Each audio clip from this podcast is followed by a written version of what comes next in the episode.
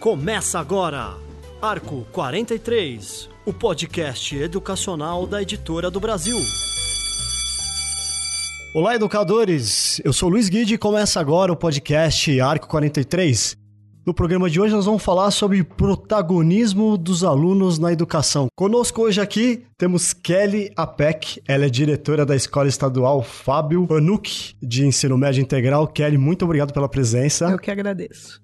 E com a gente aqui também da mesma escola, o professor Celso Macedo. Ele é professor da área de humanas lá da escola. Muito obrigado pela presença, Celso. Obrigado, eu que agradeço também. E conosco também aqui dois alunos do ensino médio, do segundo ano do ensino médio. Temos aqui a Maria Eduarda Murici. Obrigado, Duda, pela presença. Obrigada a você. E também o Lucas Sigolo. Obrigado, Luca, pela presença. Obrigado a você. Eu começo perguntando para vocês, e eu queria ver a visão dos dois lados aqui, aluno e, e diretores, professores. Já que a gente vai falar de protagonismo, eu queria saber primeiro dos professores e diretores o que é ser protagonista hoje na escola. É, eu acho que principalmente a ideia de protagonismo para o adolescente nesse período atual é que o cara seja principalmente autônomo, né? Eu acho que é você identificar de fato um ponto que pode ser melhorado na escola, e ao mesmo tempo se você também tem um ambiente que tem abertura para isso e você automaticamente propor, olha, será que a gente pode fazer uma ação para resolver isso e tal? Eu acho que essa autonomia, sem que de repente tenha essa necessidade de um aviso externo, né? Eu acho que isso que é o, é o mais legal. Se o cara tem essa iniciativa, essa autonomia, eu acho que isso já encara como protagonismo. Na visão da direção, Kelly, é isso? É, tem a ver com o aluno saber o que quer, como quer, o que fazer para alcançar, qual é a sua responsabilidade nisso e os caminhos que ele deve alcançar. Mas, acima de tudo, uma, uma questão importante dele não esquecer que ele não está sozinho nisso. Que o protagonismo dele vai interferir e, às vezes, inferir no protagonismo do outro. E que, na verdade, é só ele entender que ele precisa ter autonomia, mas que ele precisa ser responsável, que ele precisa ser competente e que ele precisa ser solidário também. Esse é um, um, foco bem grande do protagonismo aí. E do lado dos alunos, Maria Eduarda, como é que você imagina que seja ser protagonista dessa escola?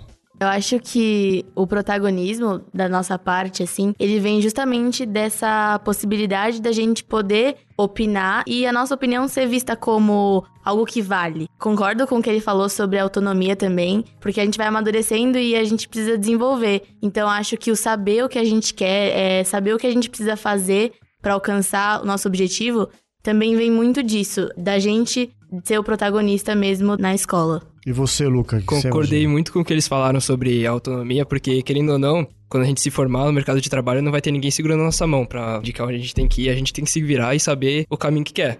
Que nem aquele falou, tem que equilibrar as coisas, porque não adianta eu tomar uma decisão equivocada sobre a minha carreira e acabar atrapalhando as pessoas. Porque querendo a gente vive numa sociedade, numa democracia, então é sempre bom lembrar do outro, do próximo, né? E na escola que vocês estudam, vocês praticam isso? Quer dizer, a escola incentiva que vocês emitam opiniões e coisas assim? Sim, eu acho que a gente Como tem que é? Conta pra gente. a gente tem um canal muito aberto com tanto com a coordenação quanto com a direção. Eu nunca estudei em uma escola onde não tem isso. Eu estudo na mesma escola desde que eu tenho quatro anos e como a, a escola que eu estudo hoje é uma extensão da que eu estudava antes, que foi criada ano passado, a gente é a primeira turma. Então, tanto pelo tamanho da escola quanto pela proposta mesmo, isso já tá meio que dentro da escola. Então, tudo que a gente propõe, a gente é ouvido e tudo que a gente acha que precisa mudar, a direção também é, acolhe isso que a gente fala, sabe? Não é como se a gente fosse só mais, só mais um aluno, sabe? A minha experiência foi um pouco diferente da Duda, porque desde pequeno eu sempre em uma escola muito tradicional. Então eu percebo a diferença do meu ensino médio hoje estudando na escola que eu estudo, que eu tenho muito mais espaço para falar. Vamos por é, questão de lugar até, ou é, relação com o aluno. Eu tenho muito espaço para virar para a coordenadora, falar o que tá acontecendo, eles darem uma solução ou tentar ajudar em outra coisa. Com dificuldade de estudo, tem. Os professores sempre se dispõem a ajudar. Enfim, eu vejo uma diferença muito grande, porque em uma escola tradicional que eu estudei, não tinha isso, entendeu? Eu nunca tive noção de que eu poderia virar para a coordenadora pedir ajuda ou para um professor e pedir ajuda para ele conseguir me passar um roteiro de estudo, entendeu? Então, mas você sabe que é, é, é muito complicado, né? Eu, acho que os profissionais hoje em dia eles não têm essa, esse preparo. É muito difícil você trabalhar e incentivar um jovem protagonista, né? Porque você pode, ao mesmo tempo, como a Kelly falou agora, agora mesmo, né? Você é automaticamente testado a isso, né? Você está incentivando, logicamente, educando pelo exemplo e tal, né? Então, ou seja, o professor também precisa ser protagonista. E é muito complicado, né? Tem gente que prefere ficar na sua caixinha, na zona de conforto, e a gente vai conduzindo dessa maneira, né? Porque é muito mais fácil de você conduzir. Agora, o difícil mesmo é, é você incentivar, abrir esses espaços e tal. Isso é que é legal. Eu já penso ao contrário. Acho que quando a gente abre para o aluno, para ele trazer as soluções dos problemas, porque a maioria da, das questões dos alunos ele vem para a coordenação quando ele tem um problema. Quando tá tudo bem com ele, tá tudo bem e tal. Mas quando ele vem com um problema e a gente abre para eles, para eles trazerem a solução do, dos problemas, a solução é mais fácil, porque vocês conhecem melhor as demandas dos adolescentes, né? Mesmo a gente a gente tá o tempo todo com vocês ali, mas às vezes a gente não entende muito bem as demandas. Mas quando a gente abre para vocês, a solução do problema ela acontece mais fácil. Dentro das possibilidades que uma escola pode agir, dentro daquilo que a gente enxerga como proposta da escola. Então, a gente ouve, seleciona o que dá para a coordenação, a gestão da escola fazer e joga a bola para vocês de novo para poder juntos resolver o problema. E aí fica mais fácil. E mesmo entendendo a questão de hierarquia dentro da escola, vocês não estão sozinhos. Então, esse é o grande X do protagonismo. Porque isso também a, a gente trabalha muito com uma coisa chamada protagonismo sênior. Nós estamos falando de protagonismo juvenil ou estudantil, como foi colocado aqui. Mas a gente também precisa trabalhar o protagonismo sênior, que é o do adulto. Se o adulto não é protagonista, como que ele vai transformar o seu aluno em protagonista? Isso que você está falando, Kelly, é, acontece na escola de vocês? Acontece um muito. Acontece. Às vezes nós temos as dificuldades que os professores, né, algumas turmas eles não conseguem entender como que funciona o processo de ensino-aprendizagem naquela turma. E aí a gente vai formando o professor para ele entender o aluno, a, demanda do aluno. Ah, porque eu quero ensinar física, mas se ele não sabe matemática, fica um problema. Então ele precisa conhecer esse aluno, ele precisa conhecer essa demanda toda. E aí é, a gente forma o professor a conhecer o aluno nas necessidades dele. E aí a gente começa a identificar onde que está o problema do professor. E aí a nossa formação vai para o professor. Olha, professor, o senhor não consegue atingir aqui porque também falta aqui o aluno ele está acima do seu protagonismo. Às vezes o aluno está acima do protagonismo do professor, e que é o que o Celso falou. O professor às vezes mina o protagonismo do aluno porque não, não consegue lidar com aquilo. E aí não, não, ele não é que ele sabe mais do que você, que ele, ele quer ser mais do que você dentro da sala de aula. É porque ele tem uma contribuição que você não está aceitando. E você também precisa mudar isso. E esse treinamento do professor acontece na escola? Na escola. A gente trabalha num regime de dedicação plena. O Estado fez esse programa de ensino integral. Posso falar do programa? Pode falar o programa, é isso que eu ia te pedir. É... Conta um pouco dos programas. É um programa que acontece aqui no estado de São Paulo. É. O programa de ensino integral foi introduzido em 2012 em algumas escolas pilotos e foi dando muito certo, onde esse aluno passa nove horas e meia dentro da escola. Em princípio, é para um aluno com muitas defasagens, escolas que eram muito vulneráveis com índice de aprendizagem muito baixo, e aí foi introduzido e isso foi mudando. Ele passa 9 horas e meia dentro da escola, com as 12 matérias da Base Nacional Comum para o ensino médio, e mais as matérias da parte diversificada, que são aulas de projeto de vida,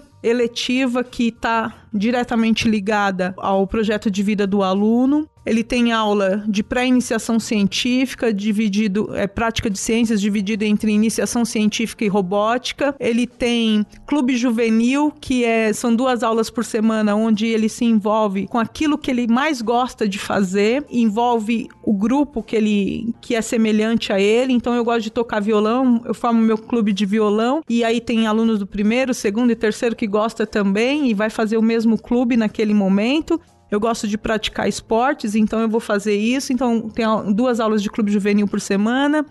Eles têm aulas de orientação de estudo, onde os professores ensinam como que o aluno aprende, né? Como que ele estuda. Vocês sabem grifar as palavras principais, as marginálias, qual é o foco daquele tema. A ensinar mesmo o aluno como estudar.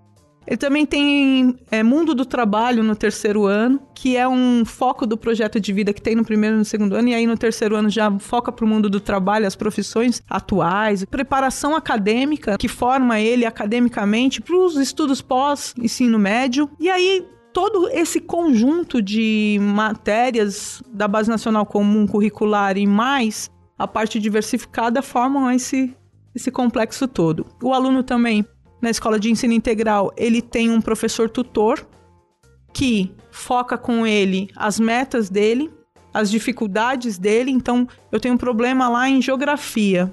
E aí meu tutor percebe que minha nota de geografia tá ruim. Então ele faz um aporte com o professor de geografia para poder é, me ajudar a sanar os problemas. E às vezes não é só isso, às vezes o aluno precisa tá, tá num dia ruim, ele precisa conversar com o professor, falar com o professor sobre os problemas da vida dele, o professor vai fazer uma escutativa, não pode in interferir na, no pessoal do aluno, mas ele pode ouvir, acalmar, é, tentar fazer o controle da situação para ele poder ter atitudes que vão melhorar aquela situação dele. Então, assim, o, todo o conjunto, o aluno tem uma hora e meia de almoço, três refeições por dia. Nessa uma hora e meia, a diretora fica com eles no almoço, conhece os alunos eu tenho 335 alunos, eu conheço todos os alunos pelo nome, sobrenome e pais. Sei Quantos as histórias. Alunos por sala, Kelly? Nos primeiros anos 40, nos segundos anos a gente tem 28 e nos terceiros anos também 28. São nove turmas, né? Nós Agora temos nove turmas, uma média. Mas nós temos cinco primeiros anos. Essa turma de primeiro ano é, é o mais trabalhoso, porque a gente recebe alunos de outra escola e até eles entrarem no programa, é, né? É, é, esses alunos que vêm da outra escola, é como ele falou, né? Que às vezes ele. É nesse caso que você tem que incentivar mais o protagonismo, né? Os do segundo e os do terceiro já vão. Já estão doutrinados já do vão, primeiro. É, né? Sim, porque, porque eles... muitas vezes o aluno não tem noção desse programa, entendeu? Ele nunca teve, ele nunca teve uma noção de que ele pode ser ajudado. Então, isso que vocês fazem é muito interessante, muito importante conhecer o aluno, tipo, cada necessidade deles, entendeu? E ajudar a se formar. Como que a escola de vocês assim incentiva isso? Como é que é o dia a dia de vocês? O principal é essa relação muito liberal que a gente tem com tanto com os professores quanto com a direção. É algo que eu sei que pelas pelas experiências que eu ouço dos meus amigos que não tem em outras escolas que ninguém nem sabe onde a diretora fica é, e como que faz para falar com ela e a diretora não conhece os alunos, não sabe nem o nome deles. É muito, é muito simples como isso acontece lá, porque eu acho que é tão natural, eu acho que principalmente para mim, que eu estudo, desde que eu sou pequena isso acontece, então, as diretoras, eu conheço as diretoras, as diretoras conhecem meus pais, que conhecem os professores. Então, é uma relação que eu considero muito mais saudável dentro de um ambiente escolar. Porque eu acho importante isso, sabe? Ô Duda, mas assim, no meio, no meio da aula, você tem uma aula de história, por exemplo, você, além de dar suas opiniões, tá, como é que é a aula? É uma aula mais participativa? Vocês preparam a aula antes? Como é que é o, o, dia a dia do protagonismo na aula? A gente tem aulas normais, aulas expositivas, mas além disso a gente tem aulas invertidas, que eles chamam, que são as aulas onde o professor ele entrega o tema pra gente, ou ele separa em grupos, ou cada um faz o seu, ou todo mundo vai fazer um junto. E aí a gente vai apresentar esse tema pra sala. Então, se tem uma divisão de temas, aí cada grupo faz um, e aí a gente vai apresentar pra aula como se a gente estivesse dando a aula. E aí, e isso serviu como aula, não precisa mais. O professor não precisa retomar isso com a gente, a não ser que é, tenha algum ponto faltando ou que alguém tenha alguma dúvida. Essa, essas metodologias ativas agora, elas estão em uso cada vez mais, né? Dessa maneira, os alunos, eles se sentem donos do tema, por exemplo? Com certeza, porque, assim, aquilo que você explica, né? Você, de fato, teve que aprender aquele... Você se apropria daquilo. Você se apropriou, essa é a palavra melhor. Você se apropriou, na verdade, daquele conteúdo para você passar para a sala e tal. E aí fica uma coisa que você não esquece nunca mais, né? Isso aqui é interessante. Eu acho que as aulas invertidas, elas promovem mais o protagonismo. Não só as aulas invertidas na nossa época, acho que era chamado de seminário, né? Elas promovem mais o protagonismo. E com isso, às vezes, você também promove o protagonismo do professor. A gente não consegue mais, a gente não concebe mais o professor entrar na sala e ter que lembrar do que ele deu naquela última aula para dar continuidade. Ele tem que ter preparado a sua aula, ele tem que saber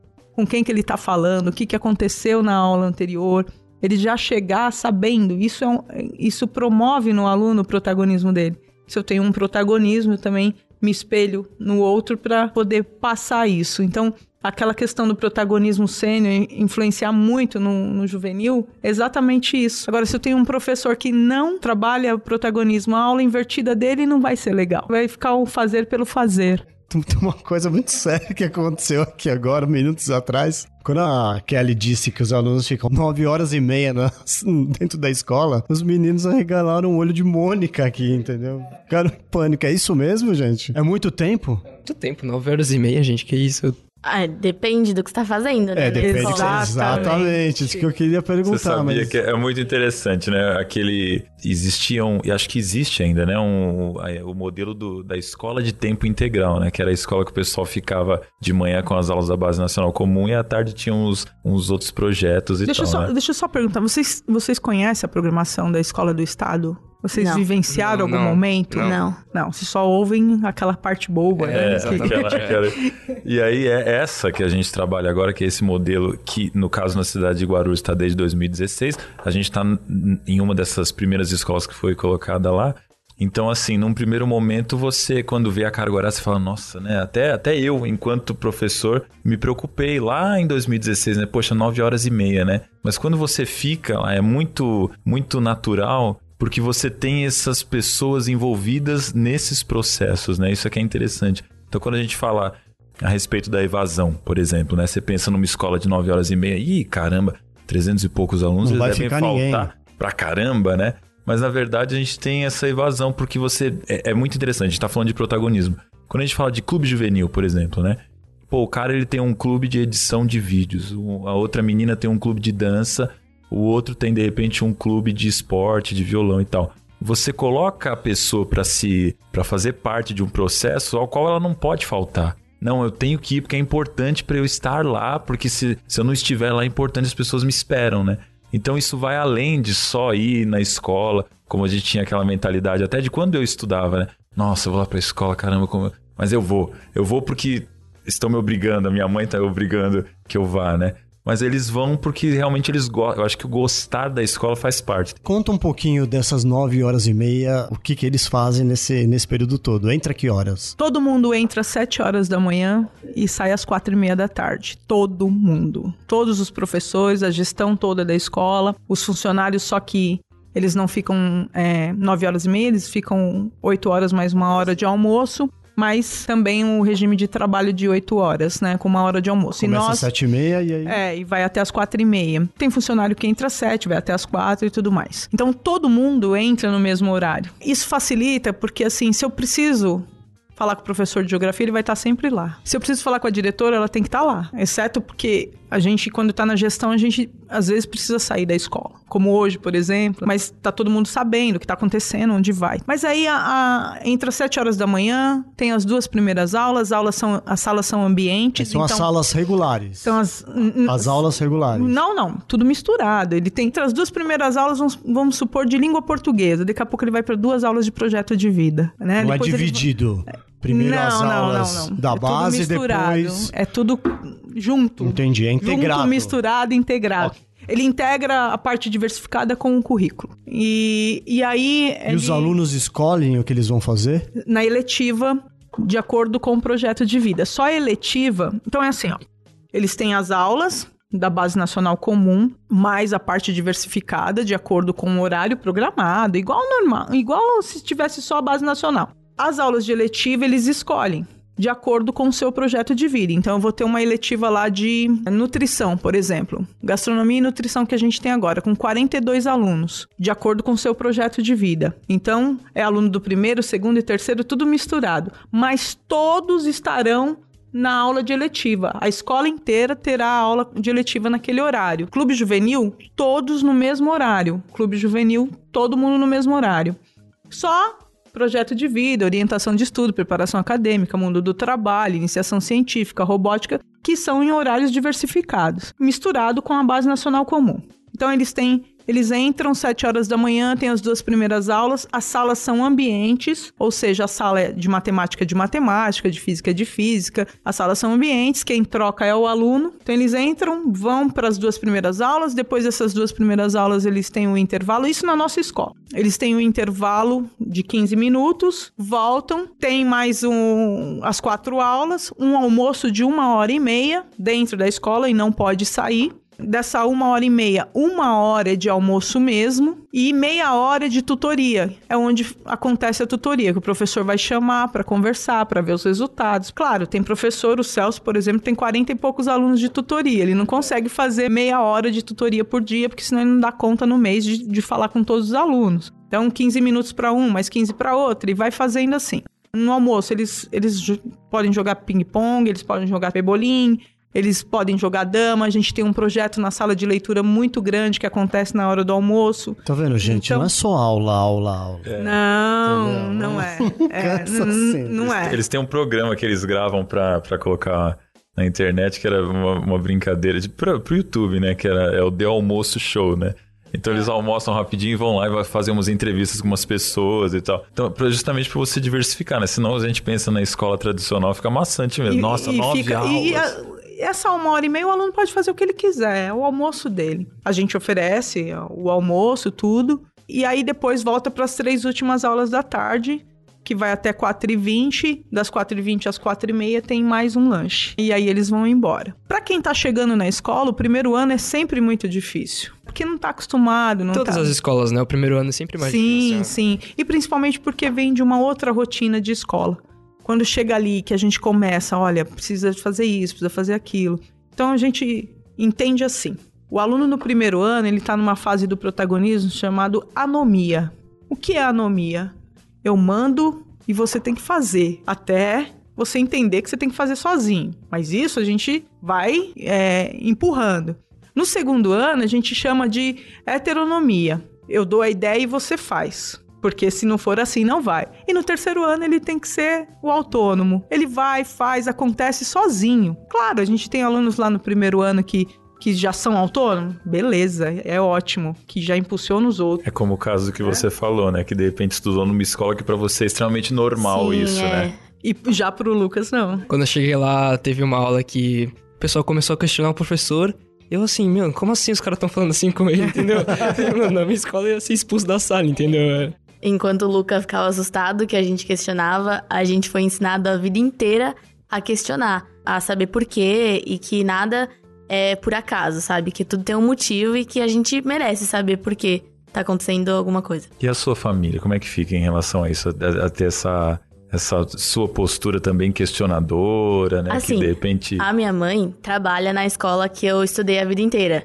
Então ela faz parte desse processo, ela sempre me incentivou, óbvio. O meu pai, ele vem de uma família mais tradicional e como ele, e como ele não tá tão inserido nesse meio, às vezes acontece de rolar um conflito, por exemplo, porque às vezes pra ele se torna chato, ou pra minha mãe às vezes também se torna chato eu questionar tudo, mas eles, eles concordam que é muito saudável, que eles gostam dessa postura da escola de ensinar a gente a ser assim. Você acha que a escola, esse método de você questionar, você leva pra tua casa e também acaba levo, questionando as levo. coisas? Sim. E é isso, né, professores? É, isso mesmo, a né? gente ouve muito do pai. Meu filho entrou aqui mudou muito. Não, porque agora eu falo pra ele fazer as coisas, ele questiona que isso, que aquilo outro, mas é isso, né? A vida é assim. A vida é assim, então precisa. eu- agora eu mando ele na padaria e não quer ir mais. Não, mas peraí, ele passou nove horas e meia dentro da É escola. claro, Calma, pô. que ele vai se adaptar, né? Então, há, há esse questionamento da família e, e uma série de coisas. Mas quando a família vai entendendo o propósito da escola, o que, o que a gente está fazendo com o aluno, que a gente também precisa inserir o aluno no século XXI, porque senão a gente vai ficar lá na, naquele, naquela ideia de E aluno do família também, passado. né? E a família também. E aí, quando a gente entende eles como ser protagonista, né? E, mas todo mundo, quando fala protagonista, assim, já pensa, lá vem um aluno do mal. Ah, lá vem ele questionar. A, pala- Ah, a palavra da moda, né? Questionador. você né? sabe, a gente tem uma. No Estado, a gente tem uns colegiados que nos, nos, nos dão essa ideia de protagonismo, né? E o Grêmio Estudantil é um deles. Quando a gente fala em ensino integral, o Grêmio ele fica minado. Porque todos os alunos têm voz. Todos. Não precisa de representante. Não precisa de representante. Você quer falar com a diretora? Vai você. Por mais que a gente tenha um representante, porque o A gente, a gente é obrigado a ter o Grêmio. Exatamente. Mas é- nós é tivemos legal, um né? ano, em 2017, nós fizemos o plebiscito na escola para saber se eles queriam um Grêmio. E foi uma negativa Eles muito disseram que grande. não. A resposta deles foi assim: a gente não precisa de Grêmio para representar a gente, porque a hora que a gente quiser a gente pode falar com a direção da escola, né? Então nesse ano não houve Grêmio, tomei uma bronca danada do estado porque tem que ter o Grêmio da minha dirigente principalmente e no próximo ano teve, mas ele acaba ficando minado porque o protagonismo ele é tão intenso dentro da escola. Porque o que, que é o Grêmio? Ele é a voz dos alunos. Se todo mundo tem voz, Claro que precisa ter uma organização e para isso a gente tem os líderes de turma, a gente tem o líder e o vice-líder de turma que se reúne uma vez por semana comigo, que é para trazer as demandas da sala, da turma, o que está acontecendo para a gente poder acertar junto. Então, está acontecendo lá na sala do professor Celso, ah, um, tá um problema. Como que é resolvido na sua sala? Então aí eles trazem, ah, então dá para fazer isso lá na sala do professor Celso? Dá, então vamos tentar fazer para ver se resolve o problema. E eles vão trocando ideias e eles mesmos vão resolvendo. E isso é muito bacana, porque a gente acaba com um índice de punição. Só não vamos esquecer que a gente tava falando das famílias aqui. É, Luca, você que veio de uma escola que não incentivava o protagonismo e depois foi. Tua família entendeu? Então, demorou um pouco pra eles terem noção do que era uma, é, que é uma escola que incentiva a gente a ser protagonista, né? Porque minha mãe estudou a vida inteira na escola que eu estudava. E, meu, pra ela foi um choque. Falou assim: como assim você tá tendo esse tipo de trabalho? Como assim você fala com um professor? Como assim você questiona o lugar que você tá sentando? Meu pai também. Ele estudou muito tempo é, em escolas também tradicionais, porque eu acho que na época também não tinha é, essa visão que tem hoje, entendeu? Então, os pais, eles não têm um entendimento tão grande quanto a gente pode adquirir hoje. Mas mesmo quando não são eles que estão inseridos nesse meio, só da gente estar inserido já muda muito. Hoje, meu- eu e meu irmão, a gente estuda no- em escolas que prezam pelo protagonismo e a minha mãe trabalha em uma. Então, assim, é quase impossível. Seu pai fica numa situação bem difícil, né? Sim, é quase impossível ele se blindar a isso. Então hoje ele já é inserido nesse meio, já é muito diferente, entendeu? É, e ele entende, ele gosta também da, da escola é, e de como isso é trabalhado. E aí, tem família que aceita e tem família que acha esquisito. Como é Tem que faz? família que aceita. E assim, eu, eu acho que. Aceita e participa, né? Aceita e participe, e a gente tem que, que ir também é, modelando essa, essa ação com os pais, principalmente, porque eu, eu não sei, era uma dúvida, vocês estavam falando agora, eu tava, tava pensando a respeito disso. Vocês veem a importância disso para o mercado de trabalho, né? Daqui é, em 2021 vocês vão estar já no mercado de trabalho, né? Ou, ou vão estar cursando o ensino superior. Mas assim, vocês veem a importância de, de vocês Sim. terem essa formação, assim? O, a empresa precisa de alguém que lidere, entendeu? Não adianta eu ficar quieto assim na- no meu escritório, no meu cubículo e ficar quieto, não, fazer meu trabalho que mandarem pra mim. Não, eu tenho que ir atrás do, de melhorar sempre. Ser proativo, Sim, né? Exatamente. Porque, eh, na minha visão, um chefe, ele vai gostar do cara que tem atitude, que leve equipe pra frente, entendeu? Não importa se eu trabalhei como telemarketing, como lixeiro, como advogado, entendeu? É, sempre é bom, sempre você tem sempre mais chance de subir, tendo uma autonomia e sabendo liderar. Por isso que eu acho muito importante isso Então, no mercado de trabalho. é esse, esse conceito que ele falou assim perfeitamente, que a gente também tem que trabalhar com os pais, né? Tem pais que não entendem isso, né, de uma maneira, né? Acha que tá sendo uma coisa, "Pô, mas ele tá ficando arredio e tal. Mas na verdade não, é como a Kelly falou perfeitamente também, a educação do século XXI pede isso, né? E os pais podem ser trazidos pra dentro da escola? É o que a Pode. gente espera. Eu, eu luto muito para trazê-los. Vivo movimentando. Que pra- ações vocês fazem pra trazê-los? A gente tem a PM da escola, tem o conselho de escola. Já foram gente- convidados, por, Nossa, por exemplo, gente- pra ver uma aula? Sim.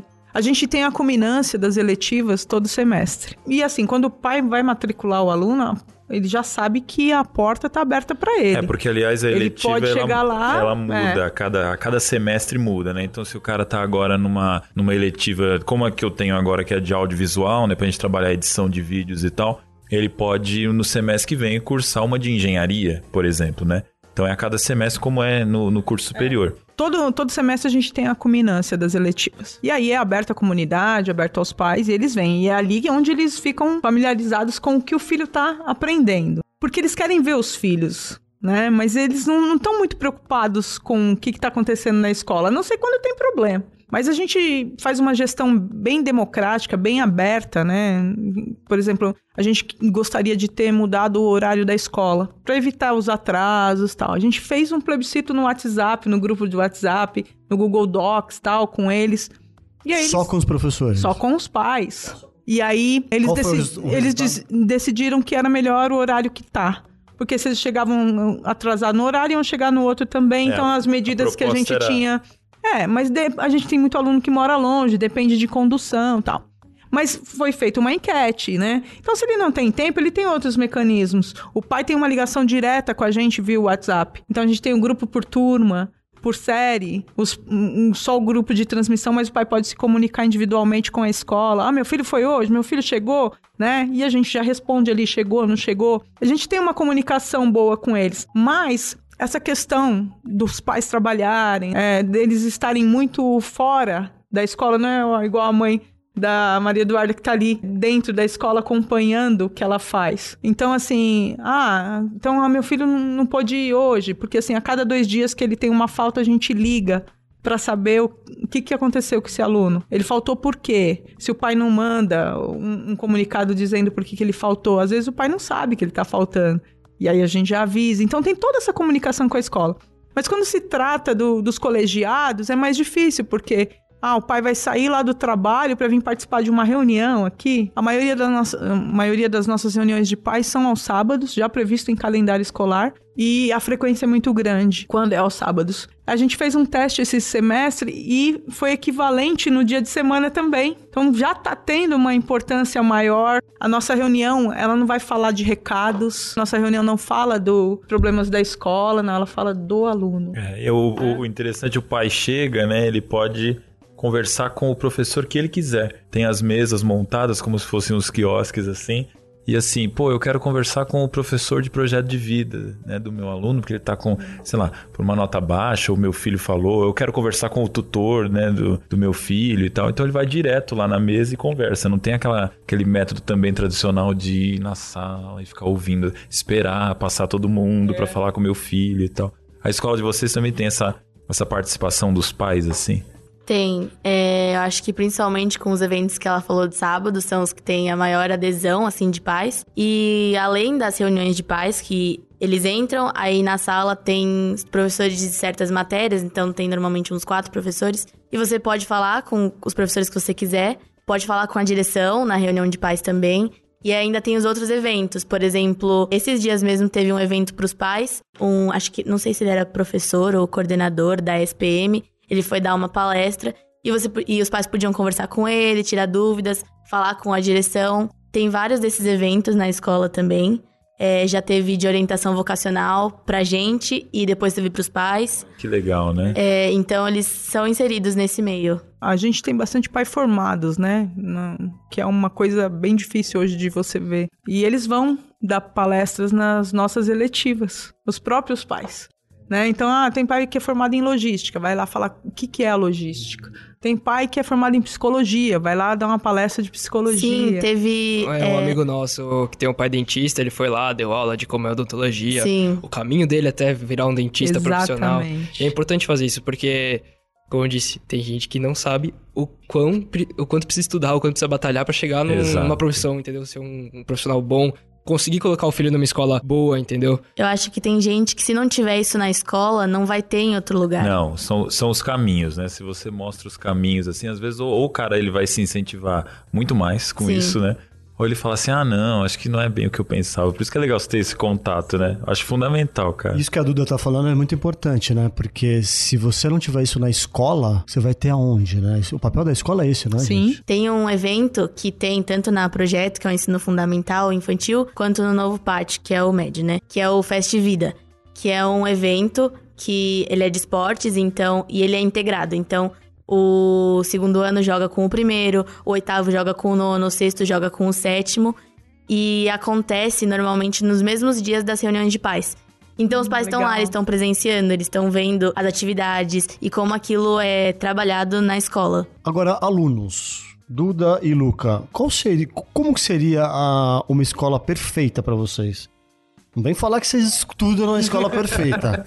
Como que seria a escola perfeita para vocês? Nossa, é uma pergunta difícil. Eu vi, eu fiquei pensando muito tempo nisso quando mandaram as perguntas que as possíveis perguntas que iam fazer aqui, eu fiquei muito tempo procurando, entendeu? E eu acho que um equilíbrio entre saber é, o seu lugar e saber como agir no, mercado, no futuro mercado de trabalho é importante também, mas tem que também saber que não adianta ser tudo livre, entendeu? Porque senão vira bagunça. É, uma escola ideal para mim seria aquela que ensina você a ser o protagonista, mas ao mesmo tempo saber como você li lidar com o seu protagonismo que você vai adquirir, entendeu? Porque não adianta falar, ah, eu sou protagonista, beleza, ah, faz isso, faz isso, faz aquilo, que não pode dar em nada, entendeu? Ser protagonista não é ser dono da razão. Sim, sim, exatamente. Sim, e nem a escola deixar você fazer aquilo que você quiser. É a escola tratar o protagonismo como, ah, então ele se vira, não, não acho que não é o mais saudável. É porque a gente vai crescendo. Ao longo do tempo, a gente vai adquirindo autonomia e capacidade de ter esse protagonismo. Então, você é, deixar com que o aluno se vire é, de uma vez pode não ser o melhor para ele, porque ele pode acabar levando como se, ah, não, tudo bem, é, ninguém vai brigar comigo, eu não vou, não vai acontecer nada comigo, e ele vai levando de qualquer jeito. Porque tem que lembrar que a gente tá, é, vocês lidam com pessoas, né? Não adianta tratar a gente igual número, falar, ah, tudo bem, deixa o aluno número 2 se virar que ele consegue sozinho, entendeu? Não, o aluno, a aluna Duda, a aluna Maria Eduarda, tá com defasagem aqui, vamos tentar ajudar fazer o máximo possível, mas ao mesmo tempo é, não dá de mão beijada, entendeu? É, dar uma, uma alternativa, algumas alternativas para ela poder se adaptar ao modo de estudo dela, entendeu? É muito bom ouvir isso é. de vocês. Como eu concordo com isso que vocês falam, cara. É muito bom. bom. E acho que para mim a escola perfeita é aquela também onde se entende, e eu acho que isso já acontece muito mais é, hoje em dia do que antigamente, que os professores eles têm diferentes tipos de alunos em tudo. Então, o Luca ele pode aprender é, vendo vídeo aula, mas eu não aprendo vendo, vendo vídeo aula, eu aprendo, sei lá, com aula expositiva. Com né? aula expositiva. Então, você mexer e adaptar as aulas em função dos alunos, da necessidade deles, para mim é muito importante também, para mim, porque senão alguém que só aprende, que não consegue aprender com aula expositiva de jeito nenhum, numa escola tradicional, ela não vai aprender nunca. Ela vai ser julgada a partir disso. Ela vai ser julgada como uma aluna boa ou ruim a partir disso. Sendo que ela tem outras habilidades. Às vezes ela tem a habilidade da escuta. se ela, ela, nem, escutar... ela nem consegue, né? Ela não consegue perceber isso. Sim. O professor tá preparado para fazer esse seu tutor ou seu agente desse processo todo, gente? Eu acho que cada vez mais, assim, a gente preza muito por isso, para que a escola ela seja consciente do, da época da qual ela faz parte, uma escola contemporânea, que eu acho que é importantíssimo, e ao mesmo tempo ciente das suas limitações, mas não omissa. A gente pode muito bem saber as coisas que são pontos de melhoria, que a gente precisa realmente tratar e identificar esses processos para a gente melhorar esse professor, né? Então, assim, a gente tem uma linguagem muito clara. Eu, enquanto professor coordenador da área de humanas, eu tenho que assistir a aula dos outros professores quinzenalmente. O ideal seria que fosse toda semana, mas a gente não tem é, uma agenda que possa permitir que isso aconteça. Então, quinzenalmente a gente assiste essas aulas e a gente vai identificando não os erros, mas os pontos de melhoria. Olha, professora, a senhora pode melhorar nesse aspecto. Mas não que eu seja perfeito também, eu inclusive falo com, com os meus professores, eu falo assim, vocês podem assistir a minha aula no momento que vocês quiserem também, né? Faz parte da nossa formação. Essa troca, eu acho que ela é muito lúcida nesses tempos que a gente vive, porque a gente teve, a gente é exatamente de uma geração que teve uma formação muito diferenciada. A gente não participou de uma escola dessa que eu vejo vocês falar é, brilhando os olhos, né? O dela, a oportunidade que você teve de estudar na mesma escola, ela é incrível. E assim, a gente não teve essa formação, mas a gente tem que correr atrás disso, mas sempre com essa ideia, com a escutativa e a pessoa sempre aberta a melhorar. Se ela tiver o espírito de melhoria, ela já pode fazer parte de uma escola do século XXI, por qual exemplo. Que é o, qual que é o principal desafio do, do professor? É quebrar o paradigma mesmo? Eu acho que é quebrar o paradigma e, e, assim, isso que, que a Maria Eduarda falou, de você também ficar aberto com os novos meios de você aprender. Pô, o cara ele tem que ter pelo menos o bem-querer de de repente entender como é uma plataforma virtual, que seja o Google Sala de Aula, por exemplo, né? Não é fazendo merchandising aqui, mas assim, como é uma plataforma virtual, como é uma sala de aula invertida, o que é isso? O que é uma aula rotacional, né? Então eu acho que se o cara ele tem essa disposição de entender o que são as metodologias ativas, E como que eu posso melhorar? Pô, eu sempre tenho algo a melhorar. Eu acho que esse que é o maior desafio. Você não pode jamais imaginar que você sabe de tudo e que você já pode dar aquela mesma aula desde 2002 até agora. Não dá, você tem que procurar melhorar sempre. Evolução Acho que esse é, é o maior desafio. né? É. Kelly, e aí, você que trata com a direção, quais são os desafios para isso aqui acontecer? A gente estava vindo Os principais, conversando, né? Celso, que a gente já passou. Acho que o princípio de tudo, o aluno, queria complementar aquela hora a fala do Lucas, mas assim, o aluno está em formação. Ele é o nosso foco. É com ele que a gente deve toda essa esse protagonismo. É nele que se espelha o nosso sucesso, como professor, como humano, como como a vida mesmo é. Se a gente não tem o aluno como foco, e eu vou dizer, na escola de ensino integral acontece, no, no novo pátio acontece, em algumas escolas pouco ou muito acontece, mas na maioria não acontece. Nós estamos num- muito atrasado ainda em termos de protagonismo do aluno no Brasil. A mentalidade de se promover o protagonismo é tirar o meu poder. Aquele que eu subi em cima da folha de sulfite. Então eu subi em cima da folha de sulfite, eu tenho um poder. Se tirar a folha de sulfite, acabou. E ao passo que a gente entende que a maior aproximação com o aluno leva ao respeito, leva ao entendimento de como aquele aluno aprende, como a Duda falou, mas acima de tudo como o professor ensina. Dá para usar uma metodologia geral para aquele momento, mas depois há que se procurar outras metodologias para atingir a maioria dos alunos. O meu desafio como diretora de escola pública, principalmente, é fazer entender que o professor da escola pública é o mesmo professor que dá aula na escola particular. Só que lá ele entende que ele é melhor remunerado, que ele tem melhores condições, né? Mas na nossa também ele é melhor remunerado. O Celso, por exemplo, dá É. aula só nessa escola, né? Só, Só. nessa escola. O professor que dá aula no- na escola de ensino integral de 9 horas e meia, ele tem um regime de dedicação plena e ganha 75% a mais no salário base dele, como a carreira dele. E aí ele, nesse período de 9 horas e meia, ele não pode trabalhar em outro lugar. Então, Também não dá pra trabalhar em outro lugar, né? Exato, gente? vai trabalhar é, mas é porque é dedicação plena. E- Mas as, as pessoas entendem assim, ah, mas, por exemplo, eu não tô com aluno agora, porque o professor ele tem uma média de 28 aulas com aluno, entre base nacional comum e diversificada. As outras, né, de 28 para 48, são 20, é de estudo. Quem é o profissional que pode estar numa escola com 48 aulas semanais ou 40 horas semanais? Informação, né? e ainda ter formação dentro da sua, do seu trabalho. Então, isso, isso é um ponto positivo para a educação paulista. Mas é difícil ainda do professor entender. Porque, assim, a gente dá as condições. Então, o professor vai lá pensando no salário dos 75% a mais. Só que o trabalho que você tem dentro da escola é 150, é 200. E aí, se ele só for pensando no salário, não vale a pena, Ele não é possível, é vale desmotivado. pena. Mas se ele tiver em processo de formação e ele entender que ele tem que ser formado tanto quanto o aluno que está ali, vai embora. Ele se dedica, ele vai melhorando, ele vai crescendo. Eu sou diretora dessa escola desde 28 de agosto de 2014. Quando eu cheguei na escola, eram seis comunidades habi- habitando aquela escola. Minha sala era uma enfermaria. E aí fechava, não fechava, os alunos não queriam nem passar na calçada da escola. Quando falava em Fábio Fanucchi, não quero estudar nessa escola de jeito nenhum. 2015 a gente já conseguiu mudar todo o processo, começaram a olhar diferente, a escola já estava mais organizada, reestruturada. 2016 veio o ensino integral e aí mudou-se completamente. Continuaram não querendo estudar na escola, porque carregava uma fama. E aí aqueles professores eram responsáveis de mudar tudo aquilo. Hoje a gente é a mais conceituada de ensino integral de Guarulhos. E aí Com é um uma fila trabalho. de espera inacreditável. A gente não tem mais espaço físico para acomodar os alunos, né? Mas é muito interessante essa mudança. Eu pude acompanhar, que eu tô lá desde o primeiro ano, né? Desde 2016 também. E eu pude acompanhar, é inacreditável, cara. E o que eu digo nisso, porque a gente conseguiu transformar alunos que a gente nem imaginava, dando protagonismo para eles. Falando, olha, é seu. O que, que você vai fazer com isso? Então, ah, mas como é meu? Essa escola é para você. Como a gente atendia seis, seis comunidades, como que, como que eles receberam isso? Então, eles receberam assim. É pra gente? É, vamos ver o que, que vai dar. Só que tem outras coisas que chamam mais atenção.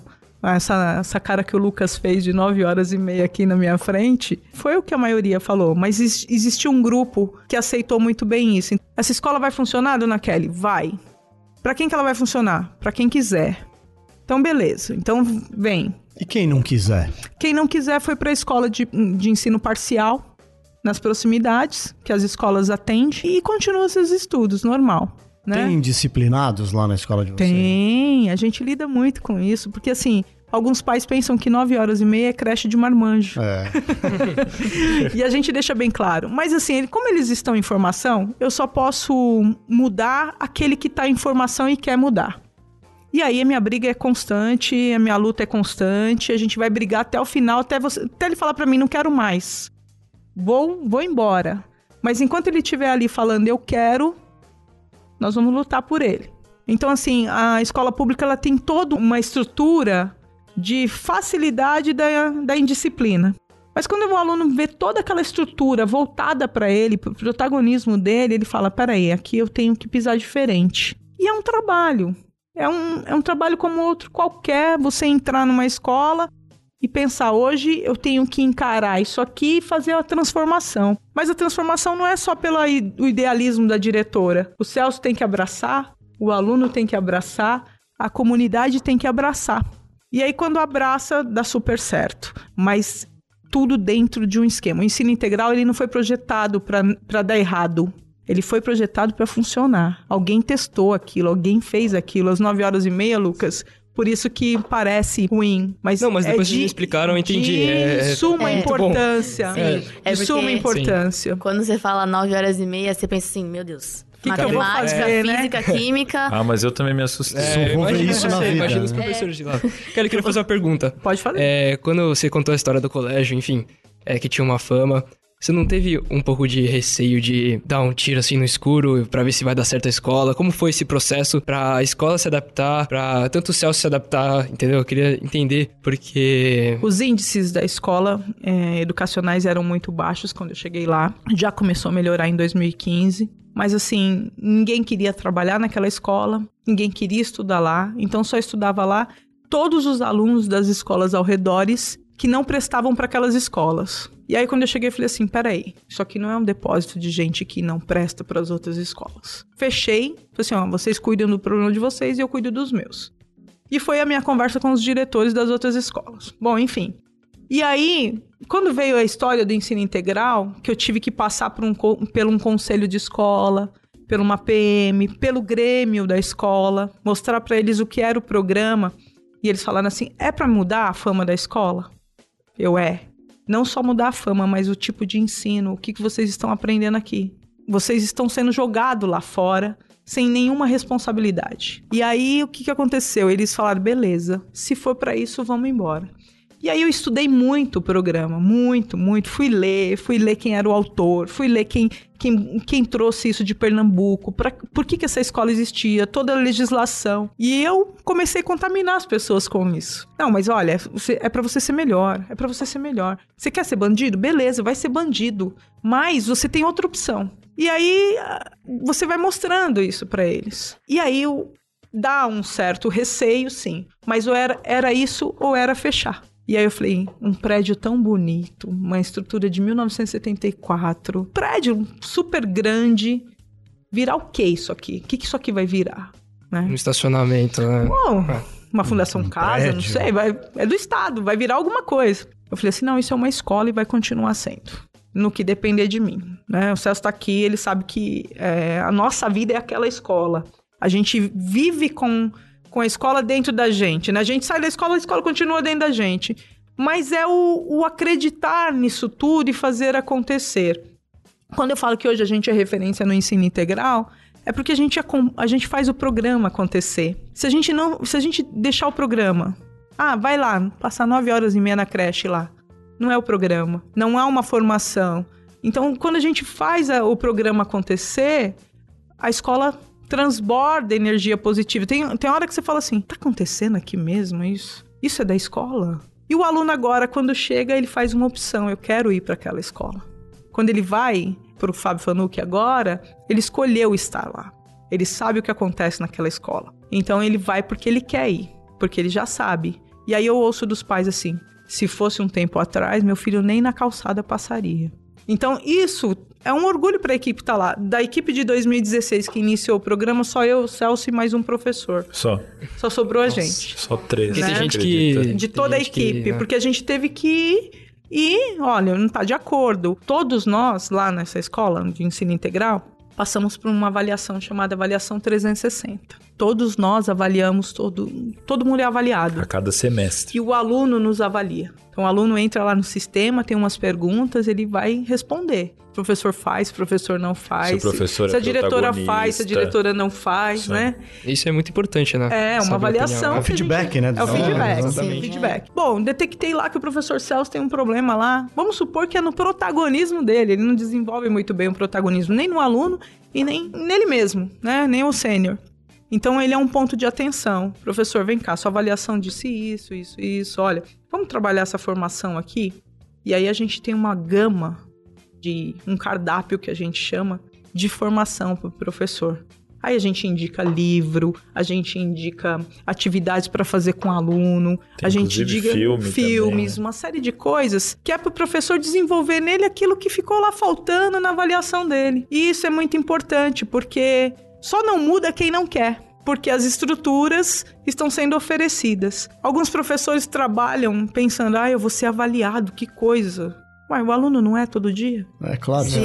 É, Luca, respondeu tua pergunta? Respondeu, lógico. Maravilha. A gente, a gente tá chegando ao final do programa. Eu queria muito rapidamente que a gente é, fizesse algumas considerações finais aqui. Eu queria saber de cada um de vocês, muito rapidamente, o aluno sendo protagonista, o que pode esperar de um profissional do futuro? O que, que ele vai ser sendo protagonista?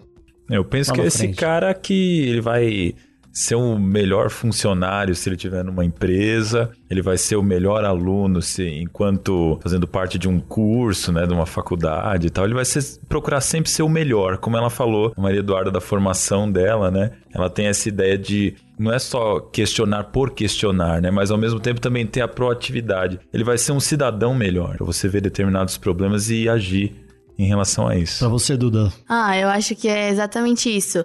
E eu acho que ajuda também a gente a diminuir essa mentalidade de que funcionário e chefe acima.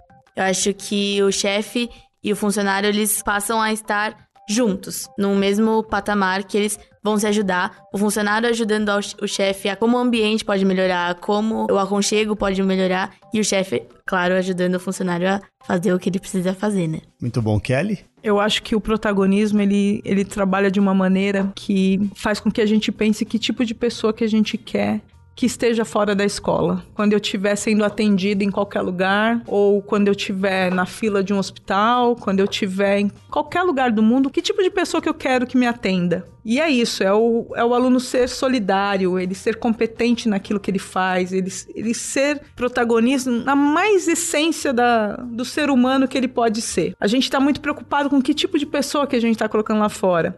Porque às vezes a gente conhece muito, eu sei muito de matemática, de ciências, eu sei tudo, domino tudo isso, mas eu não sei nada do humano que está na minha frente. Conforme a gente vai desenvolvendo o protagonismo do aluno, isso vai ficando mais claro, ele vai se tornando mais humano e a, e a essência dele vai, vai se deixando levar. Essa questão que a Duda falou de ser chefe e não ser. Ninguém me chama de diretora na escola. Meu nome lá é Kelly. Eles sabem qual é a minha função mas o meu nome é Kelly. Eu vou, vou ali falar com a Kelly. Tem professor que fica assim, é a diretora. Não, Não é, a Kelly. é a Kelly. Isso acontece, até com os professores. Nossa professora de português, é, ninguém chama ela de professora. É Tânia, o nome dela é Tânia. E para você, Luca? Então, para mim, eu faço as palavras do Celso a minha, mas um complemento. Tem um livro que chama Cidades Invisíveis. E tem uma cidade que é em cima de uma teia de aranha. E Marco Polo, que foi visitar a cidade, perguntou pros cidadãos, cidadãos como era viver lá, entendeu? E o pessoal falou assim: é, eu tenho que andar certinho na, na, no fio da teia, porque se eu dar um passo em falso eu caio e morro. Ou se eu pisar muito forte eu levo a cidade inteira junto. Isso é muito importante porque com o protagonismo a gente consegue aprender a andar certinho na linha, na teia de aranha, e ao mesmo tempo não pisar muito forte e destruir tudo, entendeu? Com o protagonismo a gente consegue liderar e consegue fazer uma cidade melhor. Muito bem, galera. Obrigado a todos. Foi ótimo. Lucas Sigolo, muito obrigado É pela isso, obrigado a presença. você. Maria Eduarda Murici. Maria Eduardo e Lucas estão convidados a conhecer a nossa escola. Nossa, por favor. Eu quero isso. Nossa, eu quero Que muito. legal. Eu quero Por ir, favor. verdade. né? Nossa, Chame quero seus muito. professores e vão lá conhecer Nossa, a nossa escola em sim. Guarulhos. Kelly, obrigado pela presença. Professor Celso Macedo, muito obrigado pela Que presença, agradeço. A pessoal. gente que agradece. Valeu. É isso aí, pessoal. Então chegamos ao último episódio dessa primeira temporada. Vamos retornar o ano que vem com a segunda temporada, com muito mais novidades e mais educação para todos vocês. Até lá. Você ouviu Arco 43, o seu podcast educacional, uma iniciativa da Editora do Brasil. Nosso compromisso com a educação brasileira começa pelo nome. Acompanhe nossas redes sociais: facebook.com barra Editora do Brasil, youtube.com barra Editora do Brasil e o Instagram, arroba Editora do Brasil, underline oficial.